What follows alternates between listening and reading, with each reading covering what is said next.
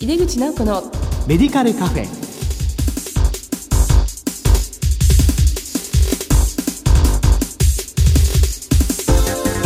こんばんは。帝京平成大学薬学部の井出口直子です。井出口直子のメディカルカフェ。この番組は医療を取り巻く人々が集い語らい情報発信をする場です。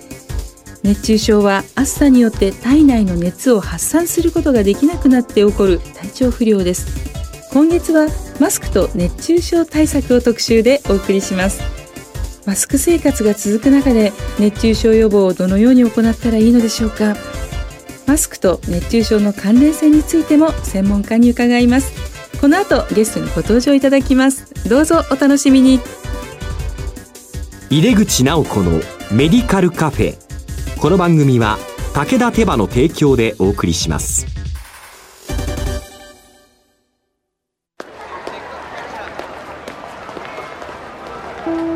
世界は大きく変化している。価値観も大きく変わっている。これからの時代健康とはどんなことを言うのだろう。医薬品には何が求められるようになるのだろう。一人一人に寄り添いながら価値ある医薬品を届けたい。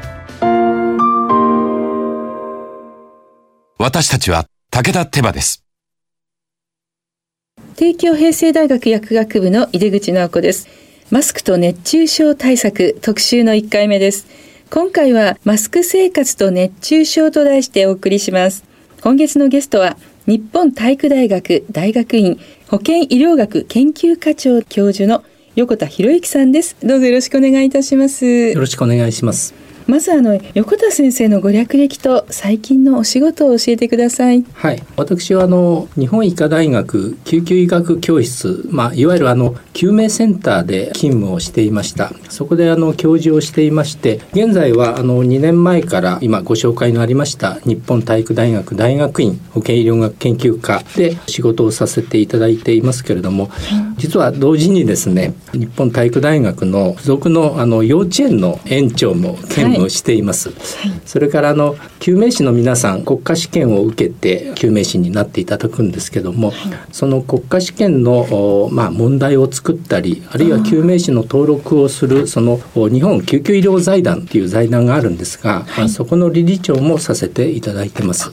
私のおります帝京平成大学も救命救急士の、ね、はい、コースがありまして、もうすごくオープンキャンパスなんかの時はもうかっこいいですね。日体大の方でも、同じようにあのオープンキャンパスでやってますね。はい。まあ横田先生は幼稚園の園長さんもされていらっしゃるということで、まあ幼稚園から大学院まで幅広い教育に関わられてるんですね。あの東京オリンピックは医療整備に関わった医療従事者の代表として横田先生は閉会式に参加されました。あの閉会式では先生が国旗を持って歩かれた様子がテレビで生中継されましたのでご覧になった方もいらっしゃると思います。この無観客開催だったことで発症者を抑えることができたオリンピックになりましたが、このオリンピック開催期間中には国内の新型コロナウイルスの感染が拡大するなど医療体制の整備は大変だったと思います。先生振り返ってどのような思いでしょうか、はい、そうですね。ちょうどあの今お話しされたようにそのコロナの感染拡大の第5波という波が押し寄せているちょうどそういう時期だったんですね、であのもともとそのオリンピックの選手の皆さんあるいはスタッフの皆さんあるいは観客の皆さんが具合が悪くなった時あるいはその怪我をした時には都内あるいはその競技場周辺のどういう病院にま受診するかあの一定のルールがあったわけですけども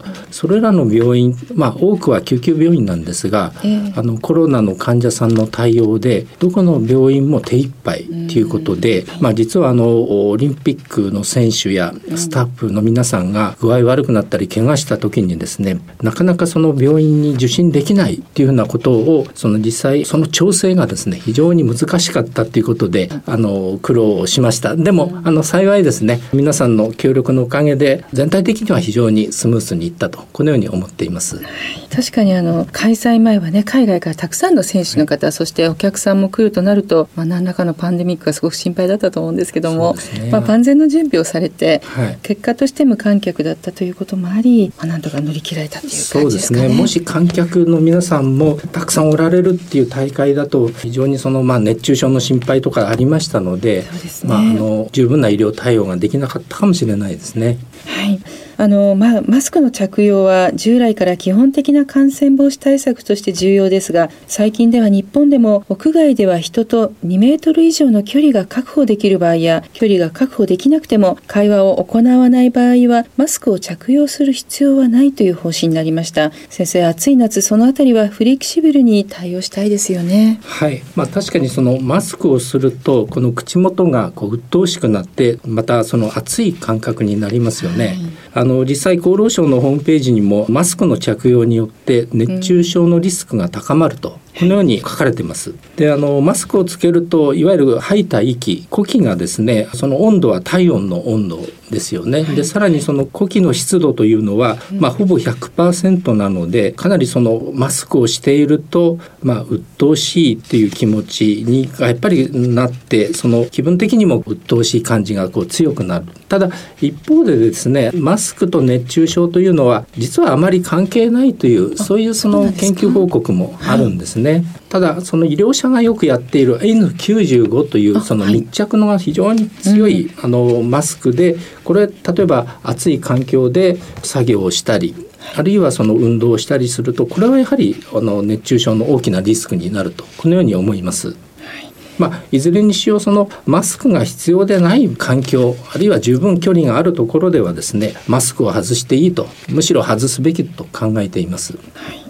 ました。ありがとうございます。呼気はやっぱりこう湿度も100%ですし確かに体温ですよね。あのまあ先生今回まあテーマとしては熱中症とマスクなんですけども熱中症とはそもそもどのような症状を言うんでしょうか？はい。体に熱がこもる状態ですよね。まあ人間こう生きていくためには細胞が活動をしているっていうことで、まあ、熱を産生するわけですけども、はい、体の機能として、はい、あの熱をこもらないようにあの、えー、そういうふうな機能があります。具体的に言いますとこの熱が体の中にこもらないように自律神経が働くわけですねであの熱がこもるような状態すなわち体温が高くなってくると交感神経が働いて汗が出るようになります、はい、でさらにその血流を良くしてその体の体温を発散するような副交感神経の機能も高まるわけですね。ですから、まあ、交感神経と副交感神経すなわち自律神経がきちんと働いて体温を調整しているわけです。はいところがその自律神経の機能がまあ十分でなかったり、まあ、具体的に言いますと子どもさんだったりですね、はい、あの子どもさんはまだ自律神経の機能が未熟です。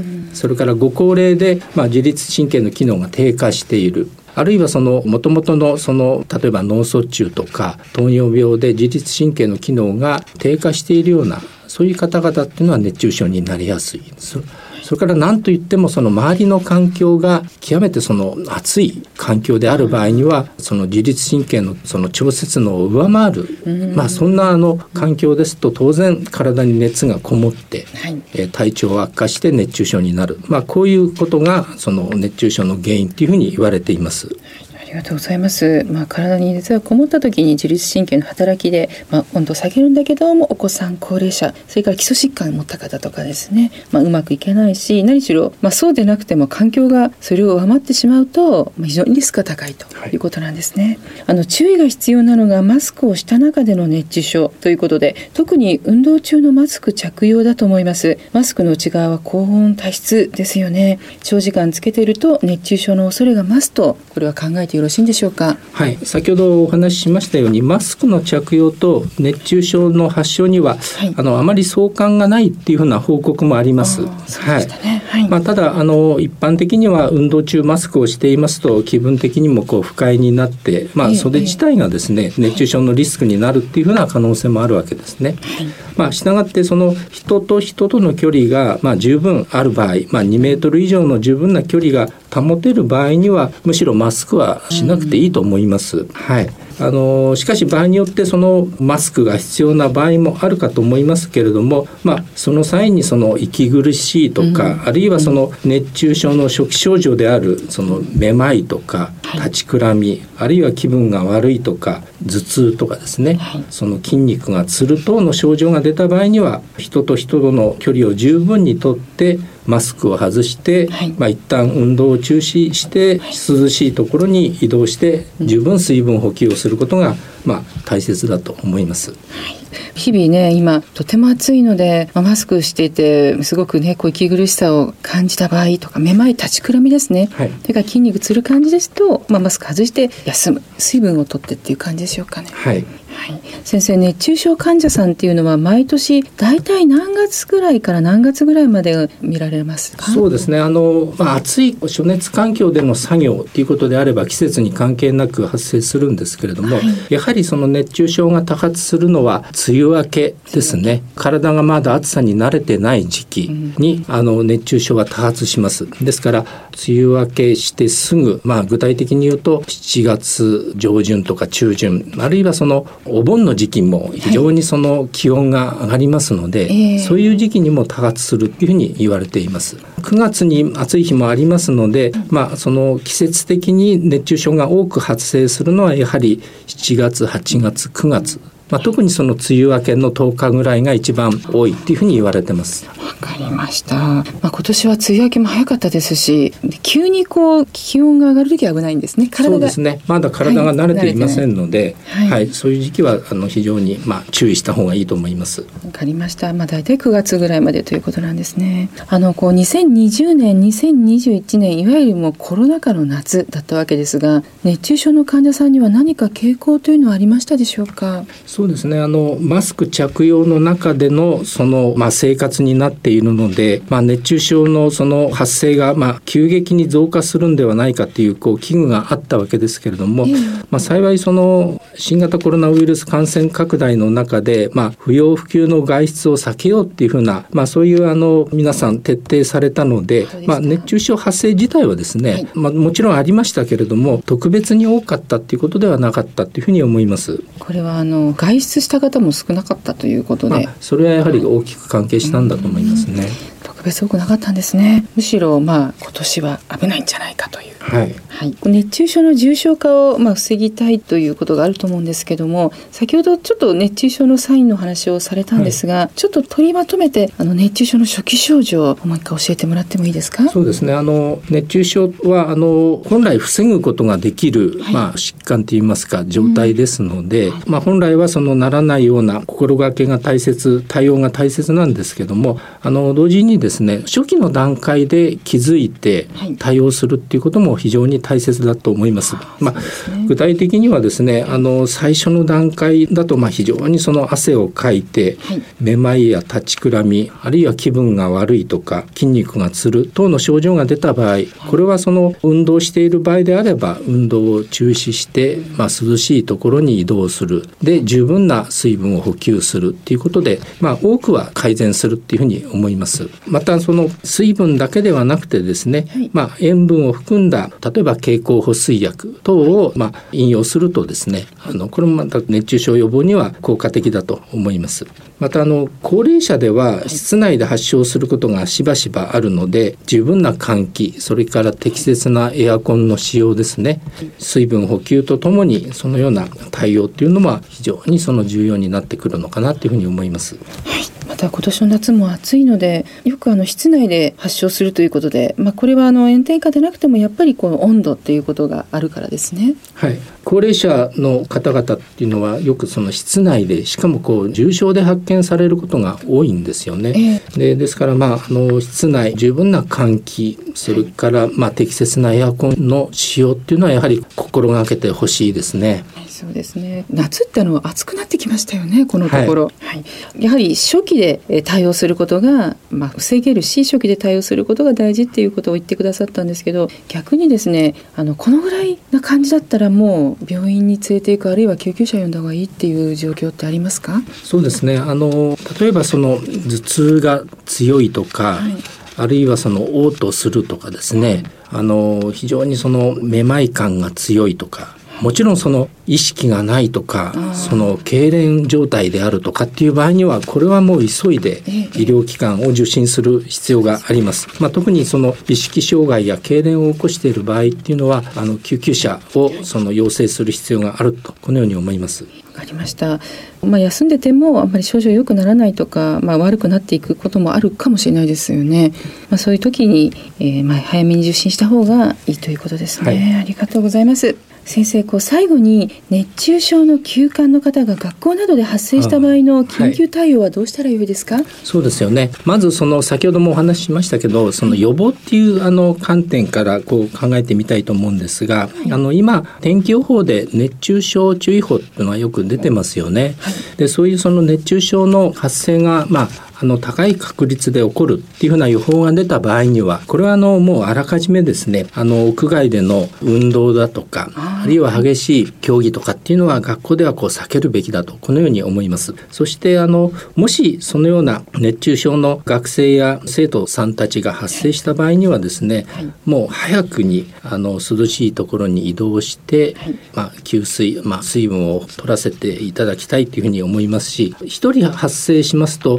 多くの場合複数のあの生徒さん学生さんがあの同じような症状を訴えますのでともかくその初期症状めまいとか立ちくらみっていうのをその指導者の皆さんっていうのは見逃さないようにして適切な対応をしていただきたいとこのように思います。ありがとうございます。もう指導者の方はまず熱中症予報を確認すると、はい、それでまあ無理な運動とかはまあ避ける。一人出たらたくさん出てくるかもしれないから速やかにね涼しいところにということですね、はい、ありがとうございました。マスクと熱中症対策特集の1回目。今回はマスク生活と熱中症と題してお送りしました。ゲストは日本体育大学大学院保健医療学研究課長教授の横田博之さんでした。先生お忙しいところありがとうございました。ありがとうございました。世界は大きく変化している。価値観も大きく変わっている。これからの時代健康とはどんなことを言うのだろう。価値あるラインナップで信頼性の高い医薬品をお届けします一人一人に向き合いながらどんな時でも健康を咲かせる力を。私たちは武田手羽です。